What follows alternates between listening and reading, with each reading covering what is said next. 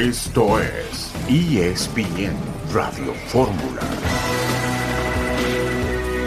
Sí, claro que soñamos, soñamos, tenemos sueños grandes como este club exige. Y te digo que son sueños más grandes que simplemente ganar la 14. Pensamos muchas cosas grandes, pero tal vez este título que ansiamos todos es el primer paso de aquello que queremos construir, de la América que queremos construir. Pero solo hay una forma, por más grande que sea tu sueño, es enfocar en el próximo paso, en el próximo entrenamiento, en la próxima semana, en el próximo rival. La voz de Andrés Jardiné, el técnico del América, que piensa en grande. Messi, favorito para ganar el balón de oro. El Real Madrid ganó el clásico español. Dibu Martínez, el mejor portero. Manchester City, el mejor equipo. Esto en los premios justamente del balón de oro 2023. Haaland es el ganador del trofeo Gerd Müller al mejor goleador del año en este balón de oro de 2023. Un saludo en este lunes 30 de octubre de 2023. Estamos aquí en esta emisión multimedia de ESPN Radio Fórmula. Rafael Puente, buenas tardes. Hola Beto, ¿qué tal? ¿Cómo estás? Aquí pendientes de, de la resolución, ¿no? Del balón de oro, que bueno, pues todos pensamos que será Messi, pero bueno, habrá que esperar. Y por otro lado, mucho para comentar de la jornada, ¿no? Incidentes que se han venido presentando incluso después de los partidos, ¿no? La postura de América contra Gallardo, francamente no la entiendo, ¿eh? No la entiendo, ya lo comentaremos, pero yo creo que el que se precie de ver un poco y conocer cuando hay mala intención de un jugador, que eso, por lo menos así lo interpreto yo, los que hemos jugado lo, captamos muy, muy fácil. Pues sabes que Gallardo ni es de ese perfil de jugador y por supuesto que fue totalmente accidental.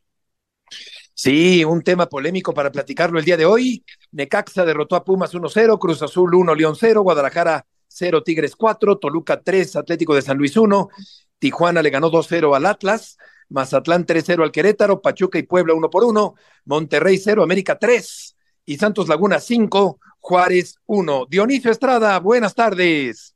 ¿Qué tal, mi querido Beto? Gusto saludarte a ti, también a Rafa Puente. Y lógico, ¿no? Este, el equipo de Guadalajara viajó y viajó sin Alexis Vega para enfrentar su partido ante Querétaro de esta doble jornada y Pumas ha tomado la decisión de no reclamar o meter alguna solicitud de reclamo para que le quiten la tarjeta roja al Chino Huerta y entonces acepta lo que es el castigo que venga de la comisión disciplinaria. Sí, la expulsión de Huerta el pasado viernes del equipo universitario. Checo Pérez, último lugar del Gran Premio de la Ciudad de México. Ya estaremos platicando del accidente de Checo Pérez.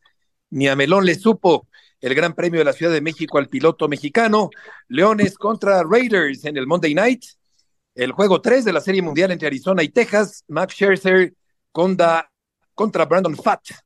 México venció a Uruguay en los Juegos Panamericanos allá en Chile Estaremos también platicando acerca de esta victoria que revive al equipo mexicano, a pesar de que Ibar Cisniega dijo que, increíblemente, dijo que no necesariamente, Rafa, el fútbol mexicano va por una medalla en el fútbol panamericano. Sí, no, se ve que sí tiene bastante idea, bastante sentido lo que dice. Si no Sobre todo, esa, sí, poca, poca altura de miras. La verdad, llevas, llevas jugadores profesionales todos, y aparte hay material de sobra y hay antecedentes como para, pues la verdad es que exigirles la medalla, pues si no, ¿cuándo? Sobre todo considerando que en el grupo de México hay un equipo, por ejemplo, como República Dominicana. ¿Cómo no va a exigirse una medalla al fútbol mexicano en los Juegos Panamericanos? La pregunta del día, ¿el América es el máximo candidato al título del fútbol mexicano. Hay que reconocer también que los equipos sudamericanos van con equipos menores de 20 años a los Juegos Panamericanos y aún así Ibar Cisniega, el presidente de la federación, dijo que no necesariamente se aspiraba a una medalla. Volveremos.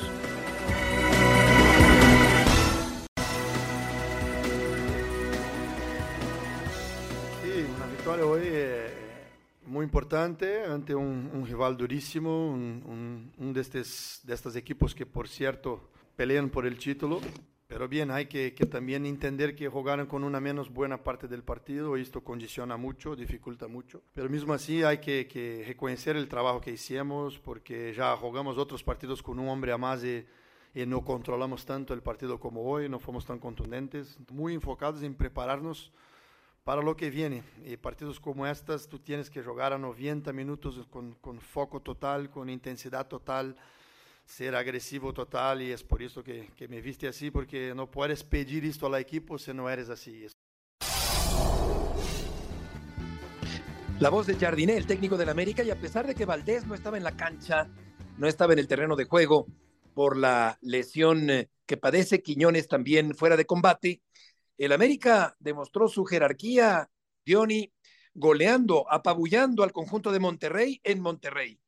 Sí, Beto, porque podemos, a ver, podemos encontrar momentos puntuales, puntuales importantes del partido. El gol, el arranque, gol de vestidor prácticamente al minuto de juego. Después el tema de la expulsión de Maxi Mesa y que tiene que Monterrey desde el minuto 18 y 19 jugar con un elemento menos, pero al final de cuentas, con 11 elementos, el América era superior a Monterrey. Probablemente el equipo del TAN hubiera dado algo más de pelea, pero todo pintaba de acuerdo a lo que veíamos que América este, eh, llegaba en mejor momento y que iba a ser válido el pronóstico.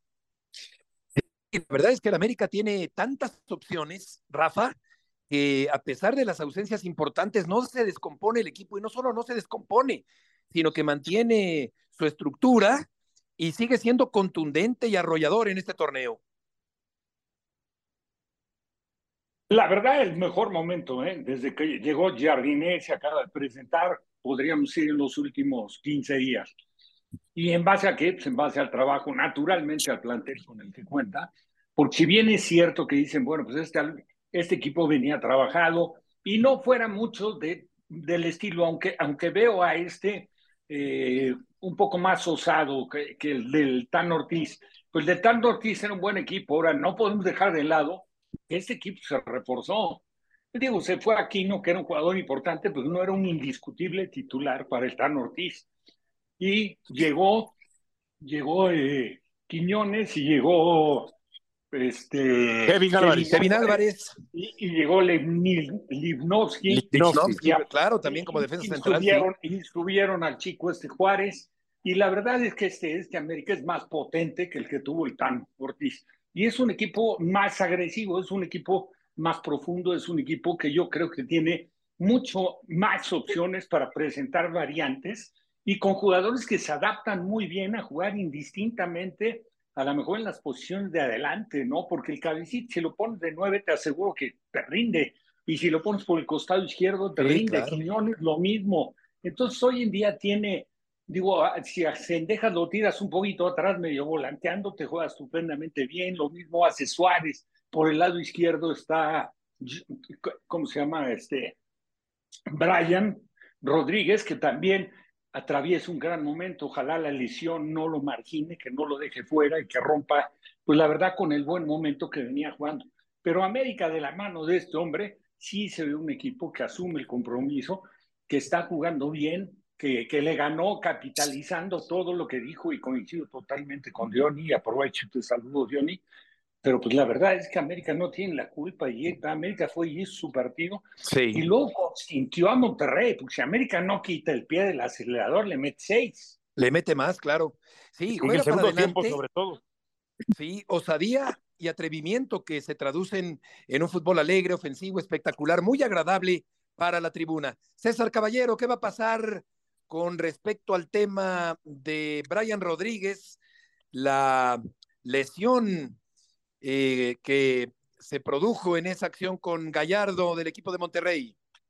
Hola Beto, ¿cómo te va? Qué gusto saludarlos. Mira, se siente un, un ambiente de molestia, de, de, enojo, de tristeza al interior del nido de Cuapa por lo que ha sido esta lesión de Brian Rodríguez, que quizás no pudiera dejarlo tanto tiempo fuera de actividad. Lo más probable es que ya no lo veamos en esta apertura 2023. Sin embargo, parece ser que no sería tan grave eh, el tiempo de recuperación de, de, Brian Rodríguez, que incluso podría oscilar entre las seis y ocho semanas. Sin embargo, Hay que esperar todavía algunas pruebas que le van a hacer con algunos especialistas en rodilla. Hoy el jugador se presentó aquí en el nido de Cuapa con eh, la rodillera mecánica, con las muletas. Obviamente no hizo ningún tipo de actividad física porque está en este proceso de determinar cuál es el proceso que va a seguir para su recuperación y cuánto tiempo oficialmente va a estar fuera de las canchas. Lo platicábamos en fútbol picante. El América tenía la intención de pedir la inhabilitación de Jesús Gallardo. Ellos consideran que si hay una mala intención del futbolista de los Rayados de Monterrey, además de que respaldan a su jugador Brian Rodríguez, quien públicamente aseguró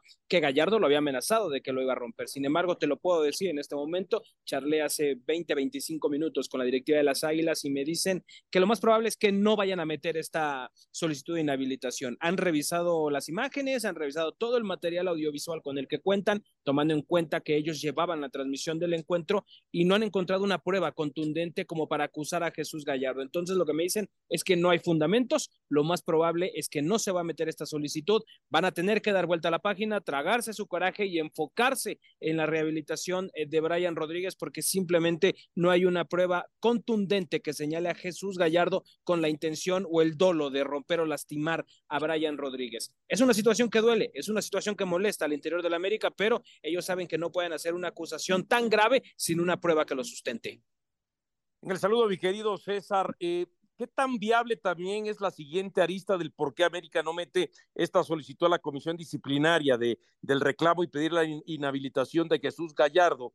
De que de pronto, al no haber, como dices tú, quizá una prueba contundente y la comisión disciplinaria dijera, sí, efectivamente se inhabilita a, a Jesús Gallardo, entonces caigamos en lo que se ha venido arrastrando de más de 40 años, que a la América le hacen caso, que la América manipula, que la América eh, este, termina presionando y todo es a favor de la América en la historia del fútbol mexicano. Miedo a eso, pues, a esas, ese tipo de críticas. ¿Cómo estás, Johnny? Qué gusto saludarte, hermano. Mira, por supuesto que, que el tema de la imagen de la Liga MX iría de por medio. Yo te puedo decir, si América hubiera metido la protesta, procede, inhabilitan a Jesús Gallardo, Jesús Gallardo podría ir al TAS. Y en el TAS, si tú no le compruebas que Jesús Gallardo tenía la intención de lastimar a Brian Rodríguez, muy probablemente el TAS te va a echar para atrás la sanción de inhabilitación y la imagen de la Liga MX otra vez quedaría por los suelos. Así sucedió, no sé si recuerdas en el caso de Pablo Aguilar, donde supuestamente habría agredido a un árbitro en Tijuana, le habían echado, me parece, creo que un año de castigo, después eh, el paraguayo recurre al TAS y terminan quitando esa sanción. Es una situación muy delicada, querido Diony por supuesto que tienen intereses de por medio en esta jugada tan aparatosa y, tan complicada que se dio en este partido entre los Rayados de Monterrey y las Águilas del América. Me parece que hoy el América actúa de buena manera. Si no tienes una prueba con la cual sustentar una acusación de ese tamaño, lo mejor es eh, no, no meter esa, esa queja de facto y esperar a que salgan en nuevas pruebas o a que esto termine pasando. Al final de cuentas, América actúa de manera sensata. Si no tengo una prueba en la mano, lo mejor es simplemente no meter esa acusación. Claro, luxación eh, traumática de rótula de la rodilla izquierda de Brian Rodríguez. ¿Qué tantos cambios tendrá que hacer César el América para jugar el miércoles en la cancha de San Luis?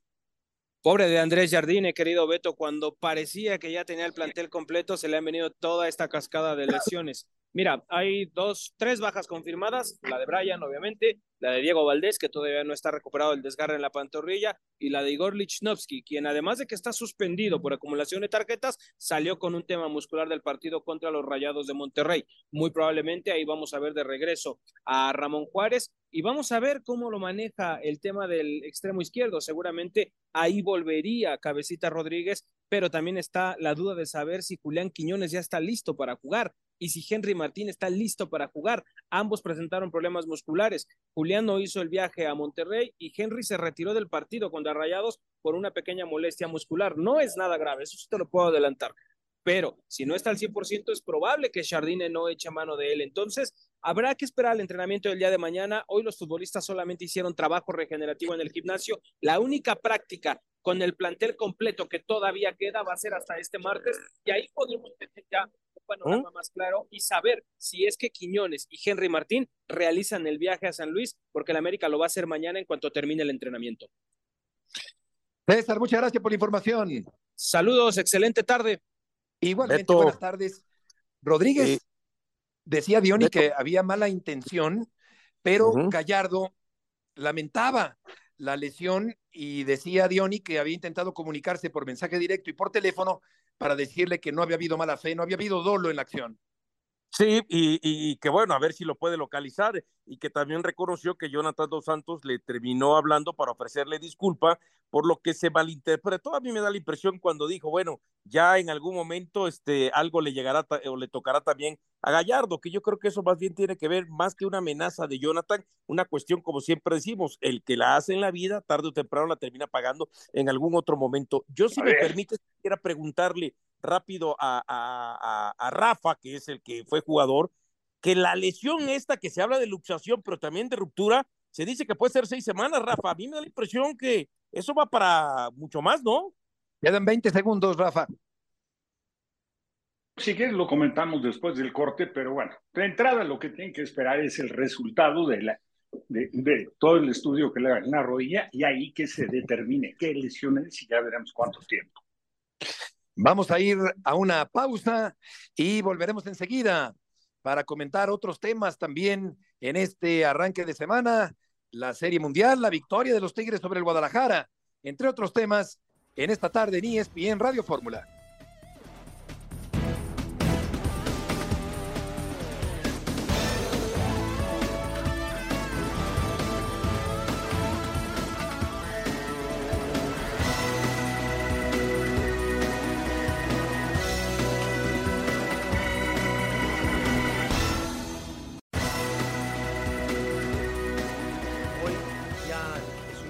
golpe duro, lo vamos a asumir, pero mañana ya no vamos a dejar a nadie que venga con la cabeza abajo. Está claro que no, a nadie le gusta eh, estar, perder los partidos contra los rivales directos. Hemos perdido tres puntos hoy. No hemos perdido nuestra temporada, nuestras opciones. Vamos a ser autocríticos, vamos a seguir sacando conclusiones, algunas conclusiones que que ya hemos sacado en el pasado y, y, se nos han repetido. Los muchachos lo han dado todo. Nosotros trazamos muy bien los términos bajo los que queremos que la gente vuelva una vez dada la oportunidad, se lo, se lo tiene que ganar. No voy a ir repitiéndome de esto. Estos asuntos creo que no nos ayudan. No nos desviemos de, los objetivos. La voz de Belko Paunovic, el técnico del Guadalajara, contra los seis más importantes, los mejores de la tabla. El Guadalajara perdió con el América 4-0, con Tigres 4-1, con Rayados 2-1, con el San Luis a ese sí le ganó 3 por 1 y un empate con el Toluca. A un gol va a jugar contra Pumas de la Universidad de México, el equipo del Guadalajara, que ahora mismo está colocado, Rafa, en el lugar número 7 de la tabla con 21 puntos. Todavía puede calificar directo, eh, librando el play-in, este nuevo invento de la Liga MX. Pero a pesar de la paliza, todavía puede el Guadalajara aspirar a cosas importantes en este torneo. Pues sí, este Beto Dioni, por, porque así lo marcan, ¿no? Este benévolo sistema de competencia absurdo del fútbol mexicano, porque me parece que sí es un fomento a la mediocridad. En lugar de que marcarte dos, tres, un par de obstáculos para poder llegar a una liguilla que fuera de mucho menos equipos y que te obligara, que te obligara a luchar por eso, pues aquí ya se sabe que si se combinan dos, tres resultados con otros, a pesar de haber hecho una campaña mediocre, y sobre todo para los equipos ya de, de, de, de más este, prosapia, pues digo, esto es lo que sucede. Digo, lo de Chivas, a mí me parece que el castigo fue exagerado. Los cuatro, perder 0-4 de local con Tigres y mucho mejor equipo Tigres, era marcado favorito antes de empezar el partido, pero creo que sí hubo cosas muy puntuales. Primero, un trabajo defensivo bastante eficiente, que ahí es donde más tiene que trabajar eh, Paunovic, pues yo creo que de entrada, de entrada, los dos primeros goles los regalan. Y luego, pues a veces la falta de contundencia o los aciertos de Nahuel, que si bien es cierto, no fue tan exigido, sí hubo dos, tres momentos del partido, cuando el partido estaba 1-0, sí. una Marín, cuando el partido estaba 2-0, el remate de cabeza que le saca Padilla pegado al poste, que eso te mete al partido y te hace un partido, lógicamente, empujado por su público, el local, con el gol que lo acerca, se te va encima. Eso lo hemos visto siempre y así se repite en las películas. Pero bueno, pues terminó perdiendo 4-0. Sí, tiene que trabajar en lo defensivo se tiene que aplicar porque sí conceden mucho. Y, el otro, pues tiene, tiene que analizar bien, bien si perdona o no, o si busca capitalizar a Alexis Vega siempre y cuando esté recuperado, que esté físicamente para competir, porque tampoco tiene así demasiado de dónde echar mano. ¿eh? Claro, por lo pronto, Diony, eh, como ya apuntabas anteriormente en el programa, Alexis Vega no realizó el viaje a Querétaro para el partido de mañana entre el Querétaro y el Guadalajara.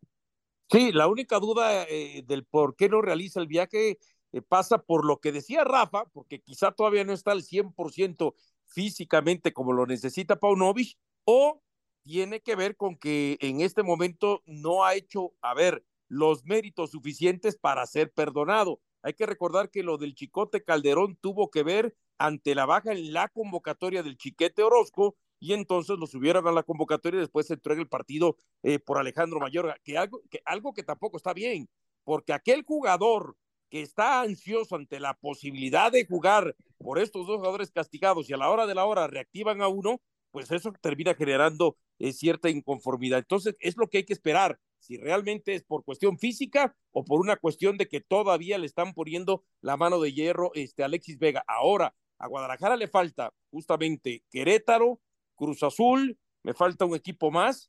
Yo, a ver, si Guadalajara no se apura, ojo, porque puede entrar al play-in, pero a lo mejor ni siquiera como séptimo ni octavo, sino como noveno o décimo, tal vez.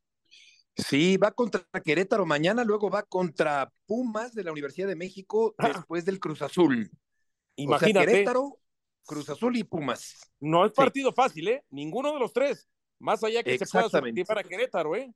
Y solo uno como local, que es el partido que se va a jugar el próximo sábado por la noche contra el equipo de la máquina cementera. Mientras tanto, Tigres está haciendo bien las cosas en este torneo. Eh, yo creo que Tigres está poco a poco solidificándose, Rafa, como para pensar en repetir como campeón del fútbol mexicano, aunque claro, ahí está el América como el principal candidato. Y naturalmente, digo, Tigres está mucho mejor que el torneo anterior. El equipo está plenamente identificado. Creo que les ha venido sacando, ha, venido potenciando jugadores. El caso de Laines, el caso de Carioca, aunque cerró bien el torneo, pues digo, es un jugador que prácticamente estaba de salida allá en Tigres. todo obedece a, pues digo, a movimientos que hace el, el hecho de meter a Pizarro de central en la combinación con Samir. Pero Tigres lo ves fuerte, lo ves sólido, es un candidato natural a pelear y en el caso de a repetir, a buscar el subcampeonato así inmediato, pero, pero bueno, sí está el obstáculo de América y seguramente estará el de Monterrey mejorando y no sé, algunos otros, todos los que se vayan metiendo, pero los candidatos están ahí, ¿no? Yo creo que hoy por hoy el candidato al título, en mi opinión, estaría América antes de Tigres y Tigres como segundo. Determinación y constancia es lo que te hace campeón y mantiene tu actitud de ride or die baby. eBay Motors tiene lo que necesitas para darle mantenimiento a tu vehículo y para llegar hasta el rendimiento máximo. Desde sobrealimentadores, sistemas de sonido, tubos de escape, luces LED y más. Si buscas velocidad, potencia o estilo, lo encontrarás todo en eBay Motors. Con más de 122 millones de piezas, siempre encontrarás justo lo que buscas. Y con Guaranteed Fit de eBay, tienes la garantía de que tu pieza quede perfectamente a la primera o se te devuelve tu dinero. Porque con eBay Motors, quemas llantas y no tu dinero. Con las piezas que buscas, a los precios que quieres, tu auto se convertirá en el MVP que te dará el triunfo. eBay Motors. ebaymotors.com Solo para artículos elegibles se aplican restricciones. Sí, totalmente de acuerdo. Cruz Azul, por su parte, derrota al equipo de León. Yo sé que ahí está Martín, que está Jiménez con J, que está Jiménez con G, pero Sepúlveda levanta la mano para pelear. Yo sé que está lejos de los delanteros ya mencionados, pero Sepúlveda me parece un buen delantero mexicano que está respondiendo con el equipo de Cruz Azul, que va a enfrentar a Juárez pasado mañana y vamos a escuchar las palabras de Joaquín Moreno, el técnico de la máquina cementera. Matemáticamente siguen ¿no? las posibilidades de, clasificar al play-in. Sí, eh, mira, pues bueno, hemos, eh, ha sido un torneo tan irregular y todo, pero bueno, lo hablamos. internamente como, como grupo y lo que queremos es que pues tratar de hacer como hemos, hemos, hemos tratado de hacer siempre, de, de, hacer, de entregar tu mejor esfuerzo y que no, no hasta que, como ayer lo, lo mencionaba o antier Uriel, pelearemos hasta donde haya la posibilidad y bueno, ya ahorita eh, estamos tranquilos, contentos por, por, el triunfo, pero ya también estamos recuperándonos para poder jugar el miércoles con Juárez. Para nosotros que venimos diciendo que no hay margen, todavía está el, el, la posibilidad y nos mataremos por tratar de que, de que sea así, ¿no? de que podamos alcanzar el play-in. Y si no, bueno, entregaremos todo y, y más en nuestra casa. ¿no? Fíjate que eh, las palabras de Joaquín Moreno, no jugó Moreno, no jugó eh, Sepúlveda, quiero decir, las primeras jornadas. Sin embargo, eh, qué forma de, de, de, hacerse presente con Cruz Azul, no está lejos de Preciado, que es el máximo goleador. Y claro, Dion, y toda proporción guardada, yo creo que Sepúlveda está levantando la mano como un delantero mexicano que hace goles, que responde, que produce con un equipo como Cruz Azul, que todavía podría meterse a la siguiente ronda del campeonato. Bueno, ahí está, en segundo lugar de la tabla de goleadores, ¿no? Yo por eso cuando en, en su momento alguien eh, se le extrañaba por qué había aceptado ir a Cruz Azul cuando era titular en Querétaro y estaba metiendo tres goles en ese momento, yo dije, a mí me da la impresión que él por lo menos se estableció. A mí déjenme competir por la titularidad, no me pongan este, nada más en la banca y como suplente y yo voy a ver si le gano el camino a Cambindo. Y sí, efectivamente, empezó en la banca el primer partido, quizás por una cuestión de adaptación, pero después le empezaron a dar minutos, de empezar a meter goles y terminaron sentando a Cambindo. Claro, porque fíjate, Rafa, está apenas abajito de Gignac y de González. En un momento vamos a platicar con José Antonio Noriega con respecto a lo de Gallardo, eh, pero por lo pronto Sepúlveda pues ha hecho un muy buen torneo. La verdad, sobresaliente. Empezó muy bien con Querétaro, tuvo una buena participación en la League's Cup y la verdad de manera increíble salió de Querétaro cuando es un equipo que está comprometido, ya sabemos, con, con todo lo que es lo que podría ser el pago si estás ahí en el fondo de la tabla. Hizo, llevaba tres goles con el equipo de Querétaro. Yo, yo digo que eh, es increíble. Cruz Azul ha venido buscando un centro delantero. ¿Cuánto tiempo? Han pasado Morales, han pasado, bueno, ¿para qué mencionar los varios? De casi todos extranjeros, alguno mexicano. Y aparece Púlveda y pues ha sido el revulsivo en ataque de este equipo. O sea, es el jugador Tal cual. que tiene el gol. La verdad está congraciado con el gol, pero es un jugador que se entrega a muerte y sin ser un centro delantero natural, ¿eh? porque juega más por izquierda y así sí. juega el Querétaro. Y aquí indistintamente aparece por izquierda, por el centro, pero ahí está, ¿eh? Es el que más ha colaborado ofensivamente para Cruz Azul. Correcto. Oye, eh, antes de ir al corte comercial, Leo Messi ha ganado el balón de oro, se impone a Haaland, consigue su octavo balón de oro. David Beckham, el presidente del equipo de Miami, le acaba de entregar el balón de oro a Leo Messi, como era de esperarse después de haber ganado el campeonato mundial el año anterior. Vamos a ir nosotros a una pausa. Al volver estaremos platicando con José Antonio Noriega, el presidente del equipo de Monterrey, en medio de esta polémica con respecto a un supuesto dolo de Gallardo, al desistimiento de una apelación por parte del América, al entender que aparentemente no hubo mala fe de Gallardo y que tampoco hay pruebas para demostrar una eventual mala fe de Gallardo, el lateral volante extremo del equipo del Monterrey. Vamos a ir a una pausa, volveremos enseguida en este arranque de semana en la emisión multimedia de ESPN Radio Fórmula, Rafael Fuente, Dionisio Estrada y Heriberto Murrieta, el día de hoy en ESPN Radio Fórmula.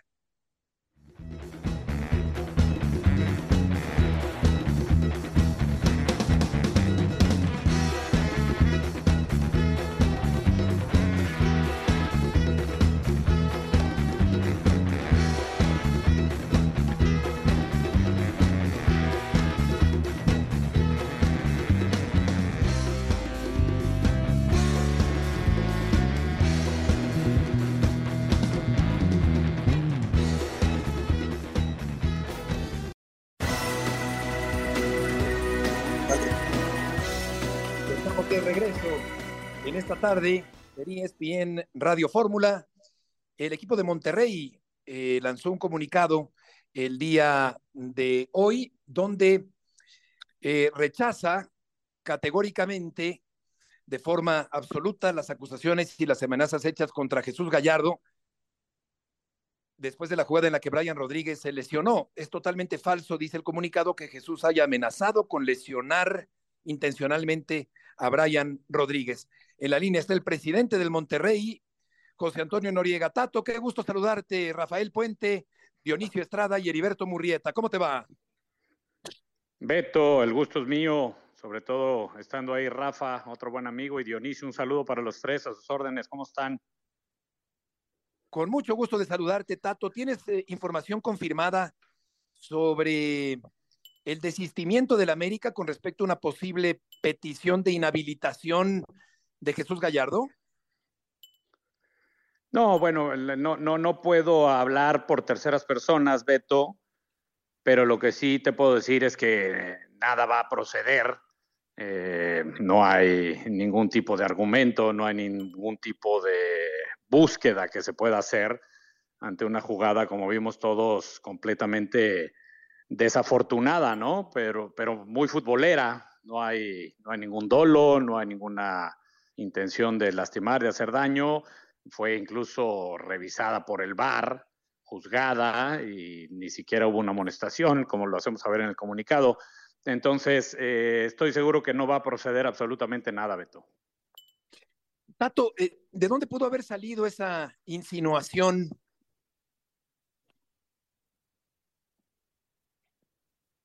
Bueno. ¿Ahí, ahí me escuchas, Tato? Ahora te, escuchamos, Beto. Te, te, preguntaba que de dónde pudo haber salido entonces esa insinuación. Eh, pues no, no, no quiero especular, eh, Beto, pero a ver, yo creo que hay que, para bien de nuestro fútbol y de nuestro país y del mundo, de, tratar de entender al prójimo, ¿no? Y, y es verdad que la jugada en, en, tiempo real, en vivo, yo estando ahí en el, en el estadio, pues se ve fuerte, eh, pareciera una entrada sí. muy, muy fuerte, este, podría decir hasta brusca, pero a lo mejor de ahí eh, viene esa sensación de la gente del rival, este, de que pudiera haber sido lo que han manifestado, pero después es absolutamente claro, obvio y este, pues muy, muy evidente que, que no es nada de eso, ¿no? Jesús gana la posición, pisa la pelota y después hay pues, una mecánica desafortunada, ¿no? Por el envión que lleva el propio Jesús en la caída, pues cae sobre la pierna de, de, de, de Brian, desafortunadamente. Entonces, interpreto que es por ahí, Beto, que, que, que la, juzgaron mal en tiempo real. El saludo, Tato. Eh, otra de las cuestiones que América estaba estudiando, por supuesto, era el tema de las frases que aparentemente le habían hecho llegar a, a Gallardo, ¿no? Como rómpelo que yo lo pago. Entonces, estamos en un mundo tan sensible que da la impresión que lo queremos tomar de manera literal, cuando todo es de manera figurada, ¿no? Entonces, si esas frases realmente las hubiera estudiado la comisión, eh, probablemente Gallardo hubiera estado en posibilidades de ser inhabilitado, ¿o cómo lo consideras tú? No, bueno, a ver, primero, este, yo no, no puedo decir si es eh, eh, literal o figurado, porque desconozco si esa frase salió de la boca de alguien, lo dudo muchísimo, ampliamente. Primero. Y segunda, bueno, pues yo no soy quien para juzgar, yo, yo, yo tengo otras funciones en, en el club y bastante energía tengo que poner en ellas. Hay, hay autoridades que tienen la responsabilidad precisamente de desglosar todos los elementos, que no va a haber ninguno, creo yo, absolutamente, para abundar en este caso. Yo, yo estoy seguro, muy, muy confiado, que muy pronto vamos a estar dándole vuelta a la página y que se va a quedar con una, como una mala historia, eh, una mala interpretación, y que vamos a seguir para adelante con la justicia de que Jesús no hizo absolutamente nada y ni como club, ni como jugador, ni como cuerpo técnico merecemos eh, ninguna otra cosa. Y para darle esa vuelta a la página ya, Tato, en definitiva, te preguntaría si consideras que es entonces un error lo que dijo Brian Rodríguez con respecto a una supuesta mala leche de Gallardo.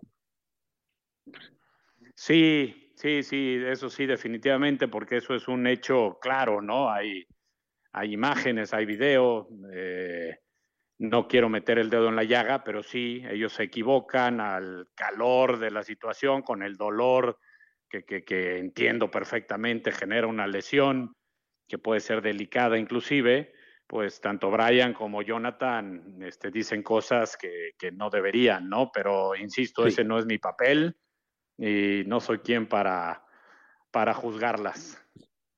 Rafa, te escuchamos. Hecho para mandar un abrazo, siempre muy cariñoso. Al Tato me encanta que estés de nueva cuenta en el fútbol porque es importante gente como tú, con tu historial, con tu forma de ser, con tu rectitud, que la verdad trabaje ahí ahora para Monterrey, pero pues es para todo el fútbol mexicano. Y yo diría, ¿sabes qué? A mí me da, me da bronca y me da risa porque sabemos, esto es parte de la escuela sudamericana que, que, influye en el fútbol mexicano, que si no, si te voy a tirar un caño, si te, y el otro, si me tiras un caño, un, un taquito, yo te rompo. Situaciones que dentro del terreno de juego tú jugaste, la verdad yo jugué, jugamos mucho tiempo, sabemos que ese tipo de provocaciones, de palabras se dan, pero, pero que quedan siempre dentro de la cancha. Lo, lo de Gallardo, nada más yéndote a la repetición, te das cuenta perfecto de que no hay ninguna mala intención. Es una jugada disputada, atropellada, donde incluso al, al, al, al esconderse un poco con el cuerpo, eh, Brian provoca medio un resbalón de Gallardo, se sostiene con él y luego viene la palanca que lamentablemente deriva en una lesión, ojalá no sea una, una lesión muy, muy grave, porque ni siquiera se conoce bien a bien la magnitud, pero que, pero que no tiene ningún sentido. Tú no puedes, la verdad, no puedes intentar que sea suspendido el jugador o no te puedes meter a una instancia legal como para ver algo que a todas luces lo ves y no necesitas de un de alguien que sea un, erudito en la materia. Yo creo que cualquiera que juegue fútbol se da cuenta o que no haya jugado fútbol, que es periodista, se da cuenta de que no hay mala intención. Bueno, primero que nada, mi querido Rafa, agradezco tus palabras y por supuesto que es este, recíproco el cariño, te mando un abrazo. Y, coincido contigo en todo lo que dices, es decir, eh, mencionas nuestra participación en cancha y tú y yo sabemos que se dicen muchas cosas y se puede pretender amedrentar a un rival y muchas cosas, pero de ahí a lo que estamos hablando, mi interpretación es exactamente igual que la tuya, así es que no, no, no le sumo mucho más porque lo dijiste muy bien, estoy de acuerdo cosas muy bonitas y cariñosas que se dicen en la cancha. Y mañana contra Necaxa y ojalá se recuperen pronto los lesionados. Tato, muchas gracias por tomar esta llamada. Les mando un abrazo, me da gusto siempre saludarlos y saludos al auditorio, estamos en contacto. Gracias, Tato, que te vaya muy bien. José Antonio Noriega, el presidente del equipo de Monterrey. Vamos a escuchar a Checo Pérez. Checo chocó y se esfumó la fiesta en cierta forma ayer en el autódromo de los hermanos Rodríguez. Un día, un día difícil, ¿no? En lo personal, vi el hueco y me tiré con todo por él. Hoy solo quería ganar, hoy solo pensaba en, en, hacer la victoria y fue lo que, lo que quise hacer el día de hoy. Y la verdad es que no esperaba que Charles fuera a frenar tan tarde como, como yo porque él iba por dentro. Él estaba por dentro.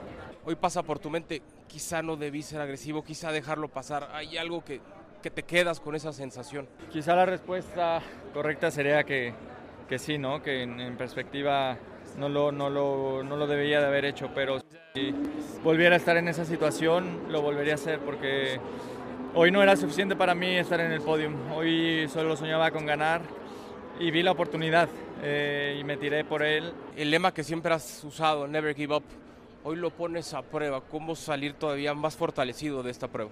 Me voy orgulloso de, mí porque lo dejé todo, eh, lo di todo hacia mi gente. Me olvidé del, campeón, del subcampeonato y simplemente quería ganar. Eh, llevo dos, dos, años seguidos en el podium y sabía que hoy un podium me iba a saber a muy poco, la verdad. Hoy quería solamente ganar y cuando tuve la oportunidad me lancé con, con todo. Mi, afición es la mejor del mundo sin duda y por ello quería hoy darles todo, ¿no? No era suficiente darles un podio el día de hoy, yo solo quería ganar y cuando vi la oportunidad tiré por, por el primer lugar. Si me hubiera salido, quizás muy seguramente ganó la carrera, ¿no? Porque me voy primero, pero bueno, eh, no salió y las cosas son diferentes.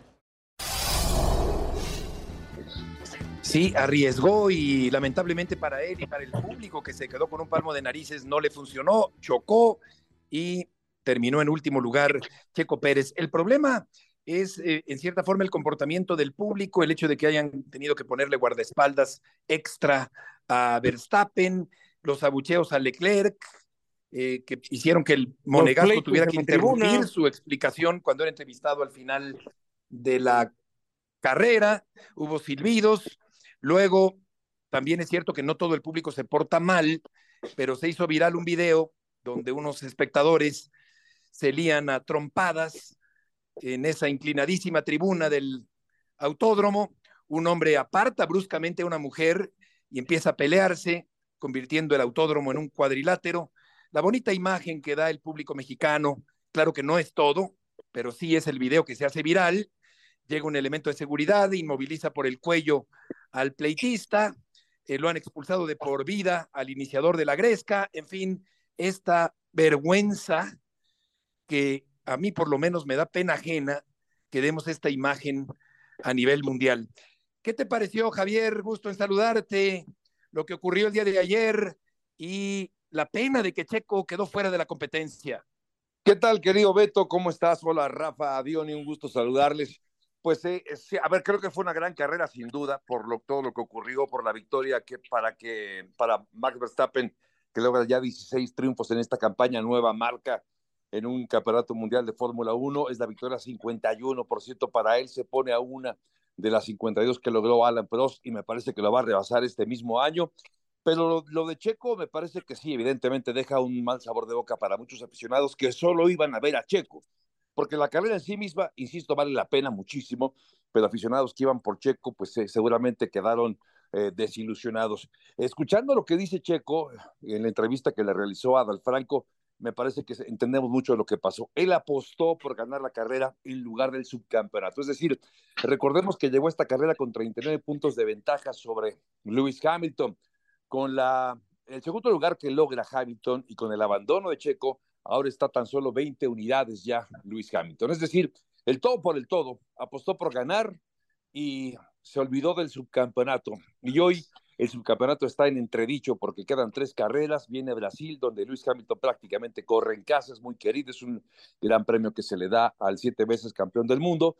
Y por otra parte, estos incidentes de los que refieres también, querido Beto, pues sí, eh, me parece que alcanzan a, no, no manchar, porque creo que fue una, un gran evento, una gran organización, pero sí tuvo su, su negrito en el arroz estos, estos eventos.